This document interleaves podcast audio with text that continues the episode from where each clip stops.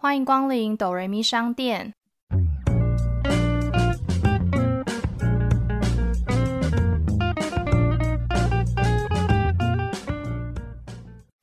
我是板娘多莉，我是小米。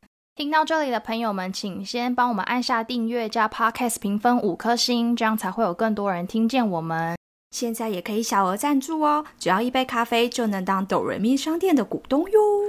今天开头大家有发现，我们其实没有讲我们是一部分享戏剧的节目吗？没有，你应该先说。今天听到这里，有没有觉得今天的音质特别清楚呢？小米的声音恢复正常了。哦，因为我们终于见面了。哎，对，终于恢复正常录音了。如果有看到预告的朋友也知道，我们终于见面了。就是时隔三个多月吗？三个月，终于见到多利的本尊实体了。终于不是小玩偶跟过去好几个月前冬天拍的照片。对，还穿着厚外套。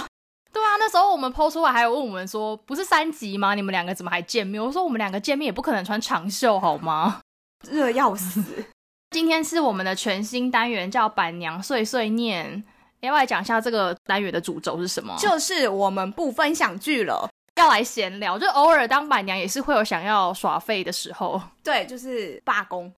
真的罢工吗？就是小偷懒，小偷懒不分享去聊聊一些我们想聊的话题。今天当然就要聊一下，终于从三级降二级了，来聊聊一下我们生活差异。因为其实我们好像都开始进公司上班了，公司就是一直蓄势待发，在等降二级的公告。就是以往我们公司就是三级的时候，到底要不要继续延长在家工作，一直公告都不发。这一次发了二级之后，立马公告就发，就是大家回办公室上班。我想说，这个速度真的是太有效率了呢。就是我发现不是只有我们公司，因为我爸公司也是。当初五月的时候是先升二级，两三天接着礼拜六就升三级。然后那时候升二级的时候，很多公司就开始宣布要分流，我们公司也是三级之后就是大家全部窝防控。可是你现在从三级降回二级，如果以当初的标准来看，二级其实照理来说应该继续。分流，但没有，所有公司都已经等不及，没办法再继续这样给你耗下去，全部二级一降，就说恢复来，大家都进公司上班喽，没有分流这件事。对啊，因为我觉得很多公司是不是其实在公布二级以前，确诊人数开始降到两位数的时候，好像就开始慢慢回去上班了。对，好像是。然后我们是这礼拜有分流，我也才进公司两天，然后公司就发公告说下礼拜恢复正常，不分流了，所以我也只分流了一个礼拜。你们是怎么分啊？老板就说直接分两组，一组就是一二三，一组是四五。但其实公司是隔周要互换，嗯，这样才公平。老板说我懒得记这么多，就这样子。然后我就是很幸运，那个第二组就是就只上两天，只要进四五没有。可是你一二三还是要在家上班，对啊，可能就是早两天出家门。对对对对对，所以就在就是礼拜四，我还就是哦，终于难得进公司，然后分流，然后结果没想到公司就发公告。我访后已经被迫结束了，完全没有心理准备，你知道吗？基本上它就是八月开始啊，因为下礼拜就是八月的第一周了。可是我们公司有一个好处是说，它现在虽然恢复正常上班，可是我们现在是弹性工时，以前是九点到六点，然后现在就是十点到五点，为了就是避开人潮。但我其实那一天上班十点去公司，我也觉得捷运上其实人不少哎。还是说，因为其实很多公司都是这样子的想法？应该说，原本你会预期以前九点上班人这么多，可能因为疫情关系人会少一半，再加上我们晚一个小时人会再少一半，但其实也还好。以前如果是五点的话，你还遇到一堆就是学生、嗯国高中生下班，所以节日上其实人饱多。而且其实五点弹性下班，我觉得真的很少人可以做到五点马上离开吧。哦，我们都很帅气的五点离开，真的，我们想要避开人潮，我们就很害怕。其他部门就都还灯火通明，大概五点半，我们那一区就关灯。哦，因为你们那区都走了，想要避开人潮，觉得很可怕。哎，那你喜欢就是晚一点，就是如果是像这样弹性上班，你喜欢晚一点上班，还是早一点下班？中午以后才上班，但可能下班时间就是一样六七点之类的。可是可以睡到中午，哎，好像蛮诱人的。不得不说，在家上班其实第一件好处就是你可以省下换衣服然后通勤的时间。就像我九点十分打卡，那我大概九点才起床。以前就大概八点就一定要起床，开始换衣服，然后弄东西准备出门这样。对，因为就像我一二三在家上班是九到六，四五进公司是十到五。可是我就有一种觉得，我比平时要早起床，可是我工时却更短，浪费很多交通时间在上面。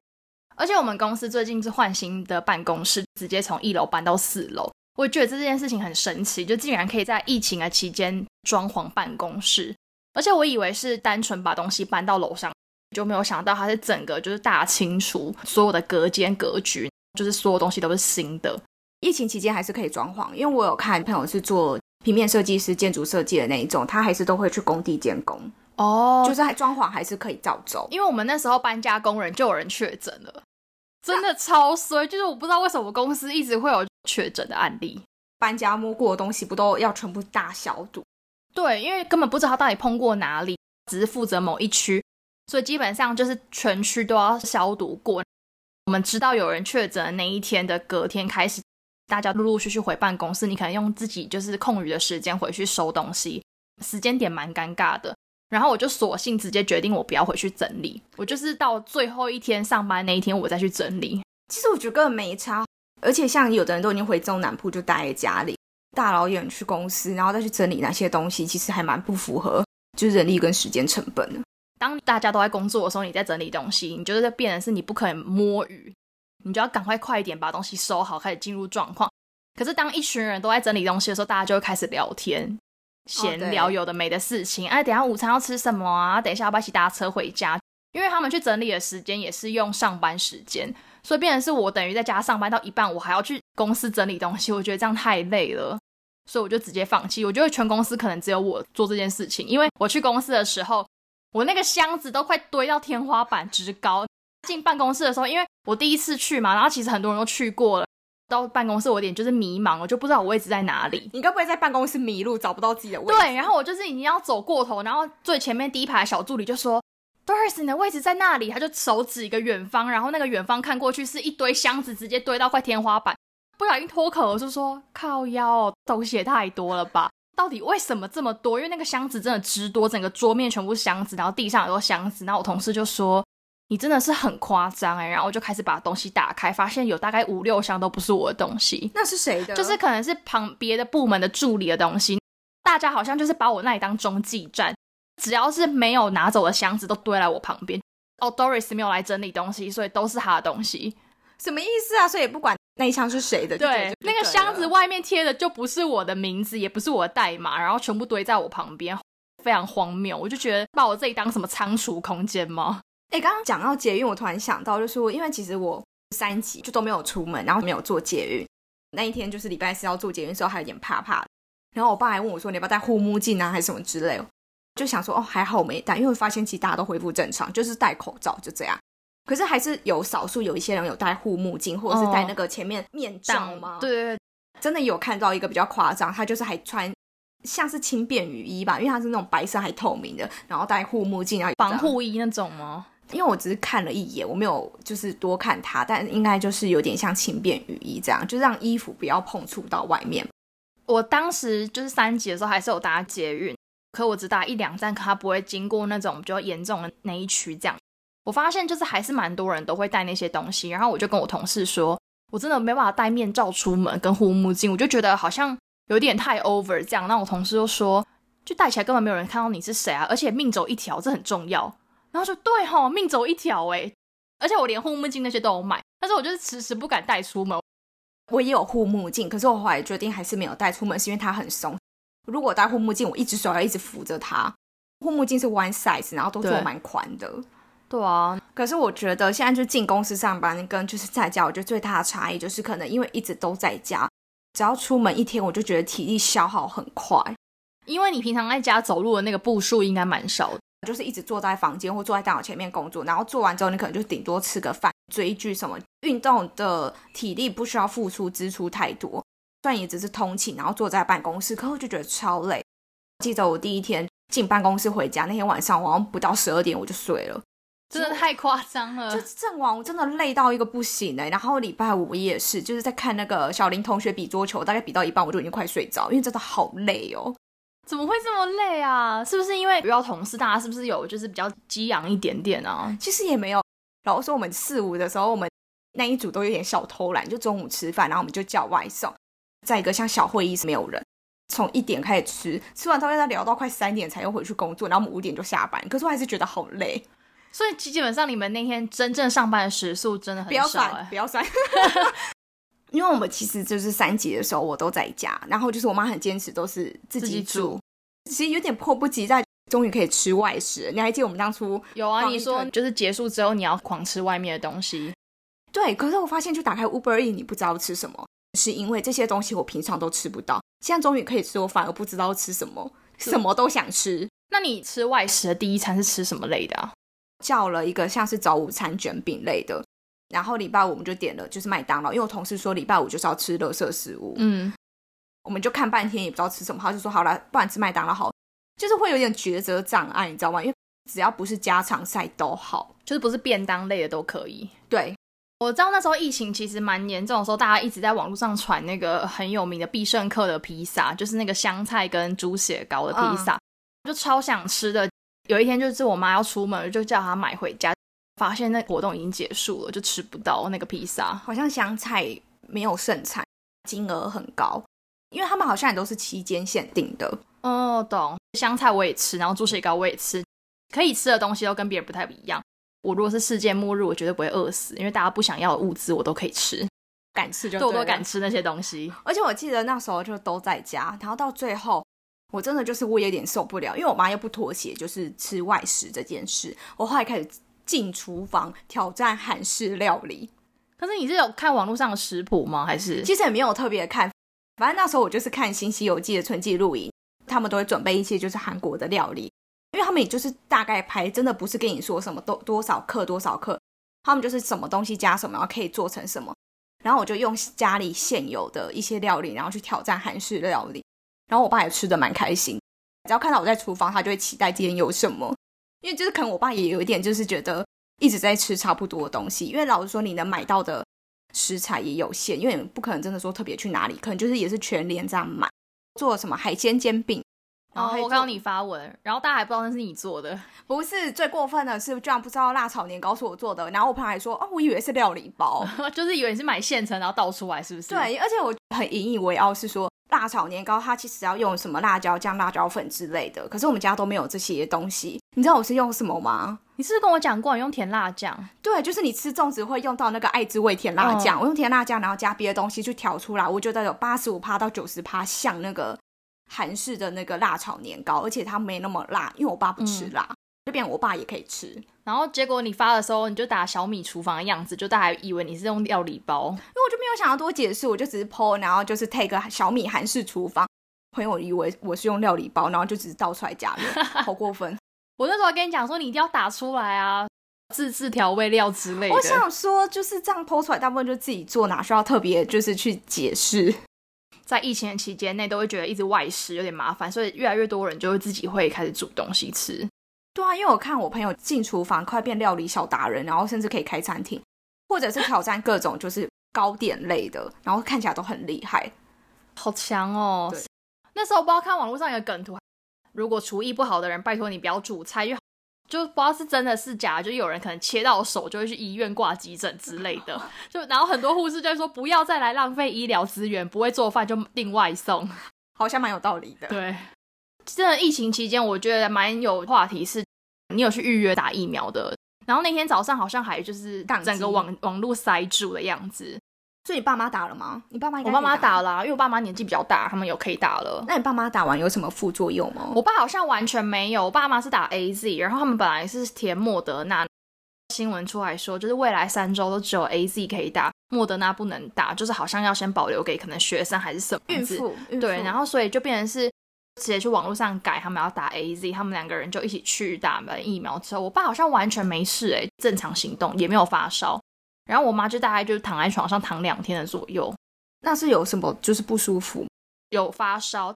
然后我大概就是过了一天没有联络他，再问他怎么样，他就说哦现在就好比较多，但还是有偶尔会低烧。哦，我爸妈也是打 A Z，我爸好像有微烧，就是有一些关节疼痛。我妈就是真的有头晕，因为我妈以前是头晕晕起来就会吐的人，嗯所以我妈就是打完之后，好像过不知道几个小时还是隔天就开始头晕，然后就有吐，总共晚上吐了四回合。然后我妈就一直说她应该是头晕引起的吐，就后来发现不是，因为我后来看到我一个同龄的朋友也去打了 A Z，他说他晚上也是抱着马桶吐了三回合，会又发烧又畏寒，A Z 就是一个你打了之后就知道你是不是年轻人。如果你症状越可怕、越就是痛的话、不舒服的话，好像代表你越年轻。疫苗验证过年轻人，对，因为像我阿瓜妈打，真的就没怎么样。他们疫苗其实是有点打类似的病毒进去，让身体产生免疫力。之后如果你得到那个 COVID nineteen 的话，他可能身体已经有一些免疫力，所以不会这么严重。然后我妈就说，那个病，她怀疑那个病毒打进去，就是让你原本不舒服的地方更不舒服，就会很明显。例如说，我妈她原本就有荨麻疹，可是她就是要吃药控制，可是她可能两三天吃一次药就可以了。她打完 A Z 之后，她现在每天都要吃，因为每天都痒到不行。是说它有点让你身体就是有一些原本的抗体一些反应出来的吗？有可能吧，我不知道哎。看我妈那样，其实我就有点害怕。可是如果你妈有其他额外的，像荨麻疹这样，她是不是其实应该要先给医生看，就是她其实适合打哪一种疫苗啊？我朋友是有甲亢，就会先去看医生，说他像这样子的慢性病，他是不是可以打什么样疫苗，还是他适不适合打疫苗？怕说他打完之后，就原本的病情会比较严重。哦，我妈没有想那么多诶，她可能想出荨麻疹还好。那时候大部分讲的就是都比较严重的慢性病吧，所以她就没有想到。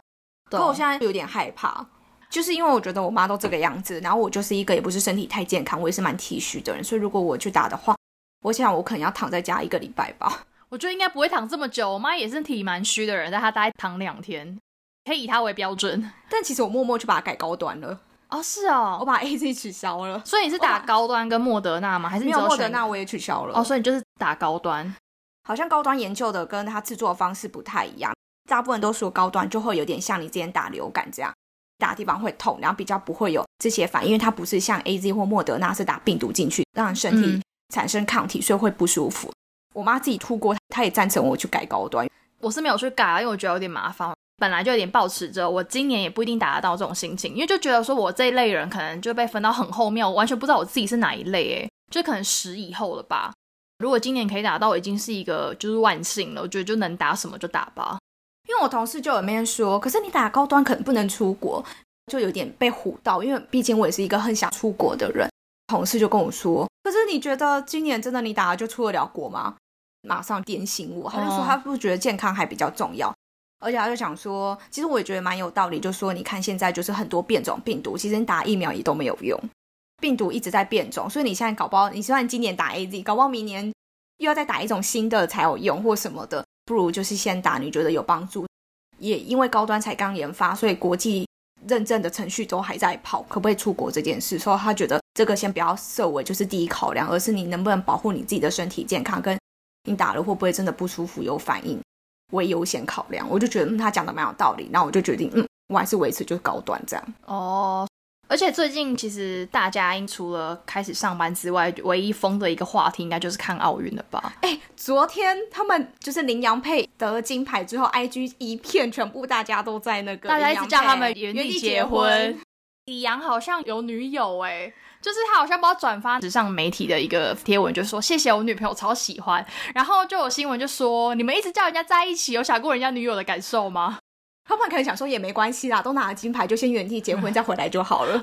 小 S 每天都在剖原型，开始觉得他长得有点像韩国人，所以我没有仔细看他背景是什么，然后我就想说还好人家爸妈看不懂中文字。然后后来发现他是台湾人，然后还有回复他。我想说，那爸妈不就一直看到小孩一直在开人家玩笑吗？他只说那是他长子啊。对啊，可是他还邀请他去他地堡吃饭。吃饭，只要有德家，他小戴啊，或者是羚羊都可以去他家吃饭，就可以去地堡一日游就对了。对，我就有发现小戴比赛前几次刚好都在上班或干嘛，我就都没有看。然后礼拜五那天我就是在车上就看了第一局，然后就输了。我马上跟我爸说关掉，因为我没看的时候小戴都赢，我一看第一局。就输那个泰国，然后我就马上关掉。然后回家的时候，我爸就继续看二三局。然后我就说我不要看，我先去洗澡。然后我洗完澡出来，我爸就说我赢了。我就说是不是我不要看就会赢？那你就是反指标哎！我就是代赛，我就说我千万不可以看小戴比赛，不然我会害了。就是那你有看羚羊比赛吗？有，因为羚羊不知道什么，他不会受我影响。我知道那个啊蔡阿嘎也会啊，因为他就是昨天也有 PO 一个比赛前暖身的照片，就说好了，我现在把电视关掉了，你们再跟我讲他们有没有得名。关掉之后，后来就真的赢了。他就说他也是反指标。昨天比的时候，我爸有看，然后那时候我们是边吃饭边看，从头到尾都背对电视。然后那时候到第二局直落二快要赢的最后几球的时候，我爸说：“我觉得会赢啊，会赢啊，你没关系啊，你可以看。”然后我才转过去瞥一眼，小戴就不小心失了一分。我爸说你转回来你还是不要看，今天晚上也不能看，今天晚上是他的金牌赛。对，不当然不行。我昨天才发现一件事，就是看这种台湾的球类竞赛，然后如果是对上中国，你一定要同时开中国的直播来看。你说下面留言很有趣，就是因为他好像不留言，就是球评很好笑。昨天领先蛮多的嘛，然后球评就直接说没关系，我们现在即将狂追十一分，就输了。你知道输了当下他们的国家怎么做吗？他们直接切断电视，全部画面切掉，然后就没有画面。线上通常都会颁奖什么，他也都是直接切掉。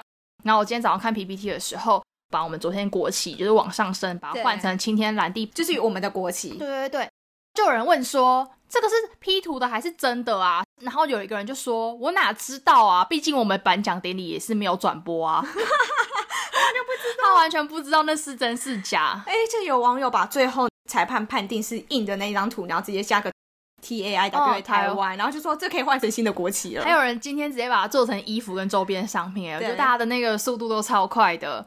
就是还有蛮多比较年轻的爸妈的小孩都会问爸妈说：“为什么不是国旗？为什么不是台湾队？”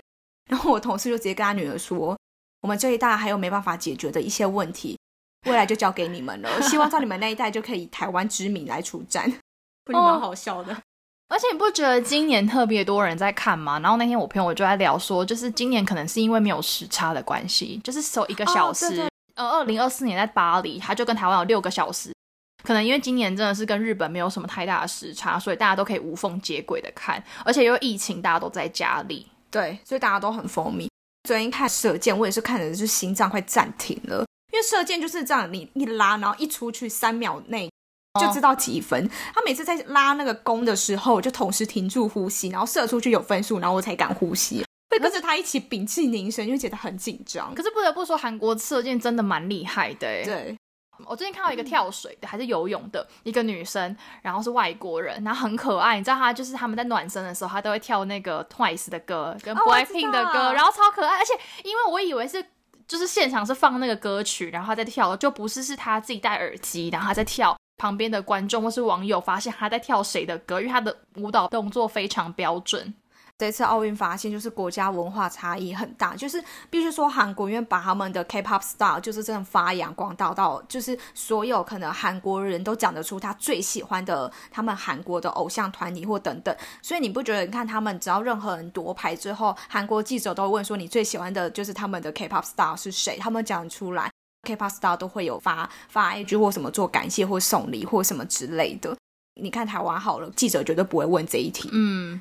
唯一我有印象就是放台湾的歌曲，应该只有射箭，他会放那个蔡依林的歌曲，好像放什么说爱你嘛。然后韩国的那个射箭的歌曲好像是放少女时代样子，我有点忘记。咻咻咻，然后有点像那一首，因为我就不太确定歌名是什么，但我觉得有点像那一首，反正他就是放少女时代，蛮蛮符合的。我那时候想说，因为那首歌真的是这样跳的，而且你知道吗？我还有被就是异电视。访问呢，就是在路上，然后我去等公车，他就突然说：“小姐，小姐，可以接受一下我们的采访吗？”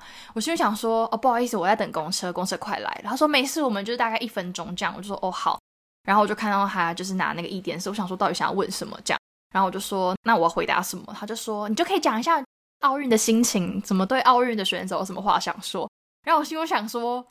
是有什么可以说的吧？不就加油吗？就是你也不能说你一定要赢哦，或是说你一定要拿金牌这么有压力的话吧？你也只能说就是哦，希望你们都表现的很棒，希望你们都可以加油，拿到好成绩。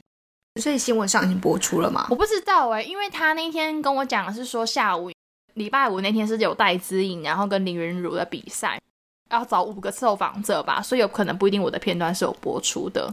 好，我决定等一下马上录完。上网 Google 看没有，就有可能没有。而且我那天还好是，就是没有看起来很狼狈，就是那天是有稍微就是整理了一下自己。我不知道为什么那天我哪根筋不对，就我出门的时候是好像穿一件白色的短袖衬衫吧，然后还是有绑头发的，哦，然后还有就是有化底妆，然后跟就是整理，就是有整理一下自己。然后我就想说，要是我就是第一天上班鬼样子的话，肯定就是超级丢脸。